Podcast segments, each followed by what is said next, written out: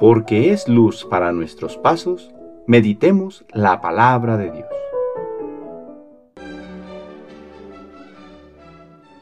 Del Santo Evangelio según San Lucas capítulo 1 versículos del 57 al 66.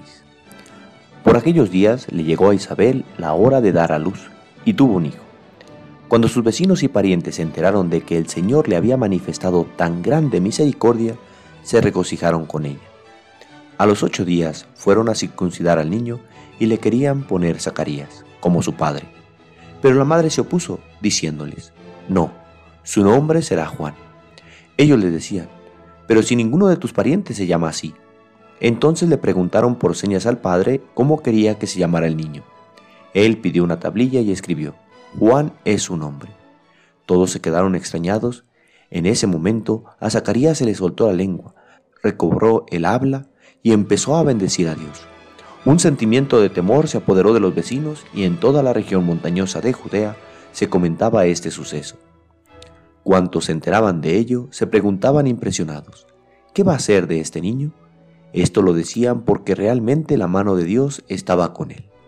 Palabra del Señor.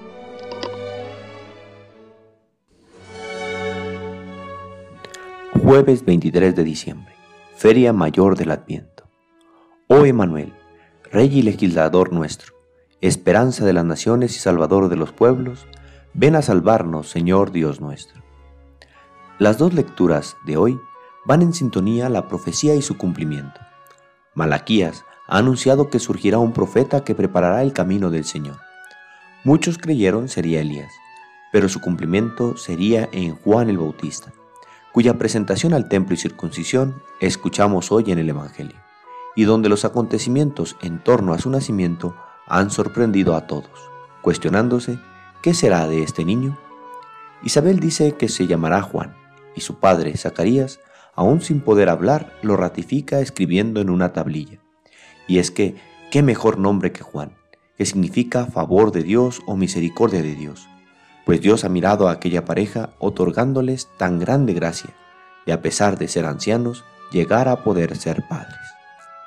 Juan da cumplimiento a la profecía de Malaquías. Es la voz que ha resonado durante este adviento, queriendo que todo mundo lo escuche, de tal forma que el Señor encuentre personas bien dispuestas ante su inminente llegada. Una y otra vez, Juan nos vuelve a gritar, quiere que nadie se haga el sordo, sino que preste atención a su llamada y apremiando la vigilancia en la propia vida, emprendamos un camino de conversión. Juan nos anuncia con alegría y gravedad que la misericordia de Dios está pronta y no tardará.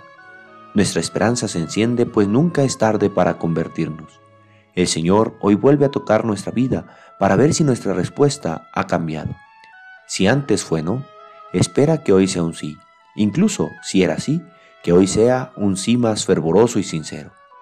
Ojalá que en este adviento hayas dispuesto el corazón con una buena confesión y que este sacramento disponga con su gracia un cambio en tu vida que se cumpla lo que dijo el profeta Malaquías. Él reconciliará a los padres con los hijos y a los hijos con los padres, para que no tenga yo que venir a destruir la tierra. Que esta Navidad puedas volver a ver el rostro de aquellos que te rodean ya sin odio ni rencor. Que los viejos pleitos se olviden y demos paso a la reconciliación, para que así nazca Dios en nuestro corazón. ¿Y tú ya estás listo para recibir a Jesús? El Señor esté con ustedes. La bendición de Dios Todopoderoso, Padre, Hijo y Espíritu Santo, descienda sobre ustedes y les acompañe siempre. Que tengan buen día.